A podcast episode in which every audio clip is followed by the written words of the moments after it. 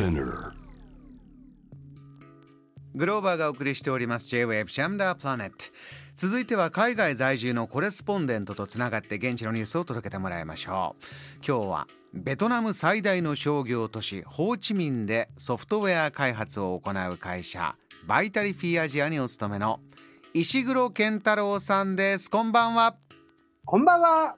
よろしくお願いします。はい、よろしくお願いします。いつもお元気な声ありがとうございます、えーご登場がですね7月以来3回目のご登場、はい。えー今9月に入ったところです。ベトナムはどんな様子ですか？はい、実はですね、ベトナム9月の頭からですね、えー4日間4連休がありまして、ちょうど9月2日が建国記念日という形で、今のまあベトナム政府につながる体制がですね、えー独立宣言をした日というところではい、連休のまあ直後という形になっております。この、えー歴史の節目を振り返る日でもありながら4連休休日です、はい。ベトナムの皆さんはどんな風に過ごしたんです？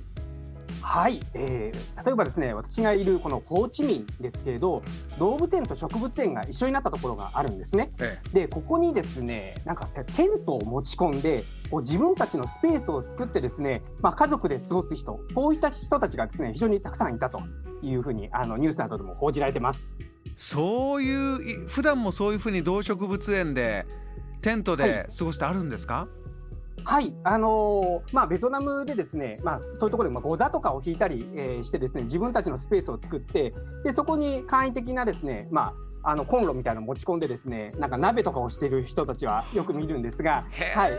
テントを持ち込んでっていうのはなかなかですね、まあ、ケースによるのかなと。で中には食料とかなんか簡易的な扇風機まで持ち込んでですねあの一日を過ごした家族もいたというふうに、はい、写真などでも残ってます。ね。もう動物園の自分たちも動物の一員というかね皆さん見てくださいという、い、いですね、そうなんだ。たのあお写真も届いてます楽しそうですね。そう、はい。本当大勢来場していて他にも動植物園以外も人が集まって盛り上がったところってありました？はい、あのハノイ近くのですねホアビンっていうところ、まあ、ボイ川っていうところなんですけどここではですねなんと水の上でですねあの過ごす家族が多かったと。でこれ水の上ってどういうことかというとええまあ、レンタルイカダみたいなものがあってですね、まあ、ちょっとしたこう屋根がついたあのハンドメイドのこうイカダをですねレンタルする業者があってうんもうこれが100個以上、えー、イカダがですね、まあ、レンタルされたと。えで一つにつき大体8人から12人ぐらい乗れるんですがこう面白いのがなんかスピーカーとかをですねこう持ち込んで大音量の音楽をかけながらですね、うん。まあ、家族でこう過ごすという、まあ、そういった風景も見られたと。川の上でゆらゆら流れながら、はい。いい時間ですね。日本ですとこう花火の日に屋形船でなんていうのは大変な贅沢ですけれど、はい。そちらもそういうの乗ったことあります？石黒さんこの屋根付きイカだ。この屋根付きいかだにはないんですがあの渓流式のですねあの動かないタイプの、えー水上コテージみたいなものは、はい、あの一度体験したことはあります。いかがでした？はい、あのそよ風があってですね結構楽しいですね。そよ風、ねえこのもう写真見るというもうあのー山水水墨画のような景色の中にはい、ここで大音量のスピーカーで盛り上がってるかと思うとこれがまた いいですね。歴史を超えてそうです。石黒さんはこの連休はどんな風に過ごしたんですか？はい、えーベトナム北部でですねラオスの国境に近いところにですねビエンビエンフっていうですねまあ町があってそこにちょっと観光で行ってまいりました。うんどんな街なんですか？ディエンビエンフ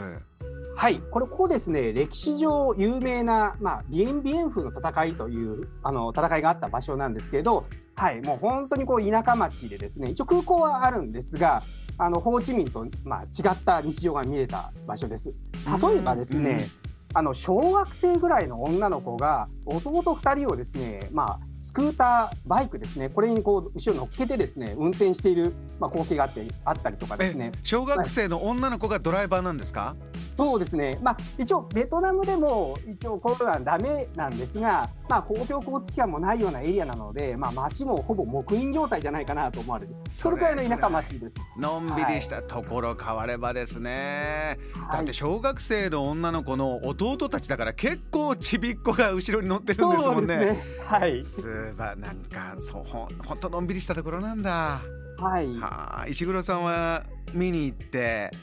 はい、心に残ったものどんなものありました？はい、まあ、まずですね、ここはやっぱり戦績っていう、あの戦いの後というところなので、ええ。まあ、そういう戦績関係のものがいっぱいあるんですね。これはで例えばどういう歴史があって、どういうものが残ってるというところなんです？はい、ここでですね、あのいわゆるフランスの昔、まあ、植民地だったというところがありまして、そこからまあ独立するためにですね、えーまあ、フランスとまあ戦争をやったといったところです。で、最後に、まあ、日本で言えば、いわゆるあの関ヶ原の戦いみたいなですね、まあ、こう勝ち負けを決める、そういう一番大きい戦いが、このディエンビエンフの戦いという場所でしてですね、はい、そういった、えー戦の後というものがここに記されて石碑みたいなものが残ってるんですか？あそうですね。あの昔の、えーフランス軍の司令官が、えーまあ、こうこもっていたその塹壕とかですね、えー基地の跡とかですね。はい。うーん。散策して他にも発見したものありました？はい、えーただですここあの戦績だけじゃなくてですね郊外に行くと日本と変わらないような水田が広がってるんですね。もう日本のあの東北地域とかにですね、まああの行ったようなそんな風景が広がっています。一面水田こう米どころドーンという感じですか？はい、そんな形です。あのアジアの田舎道ですね。僕らもはい見るとほっとするあの原風景ですよね稲はい作文化の、そうです。うーんそこにどんなものがありました？はい、そこにですね、なんとあの温泉があったんですね。へえで、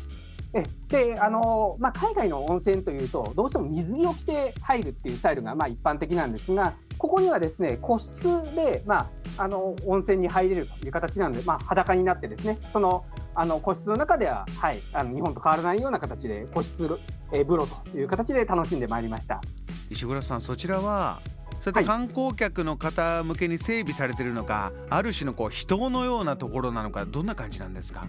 はい、ベトナム人向けの、まあ、いわゆる観光地という形なんで英語も伝わらないような、はい、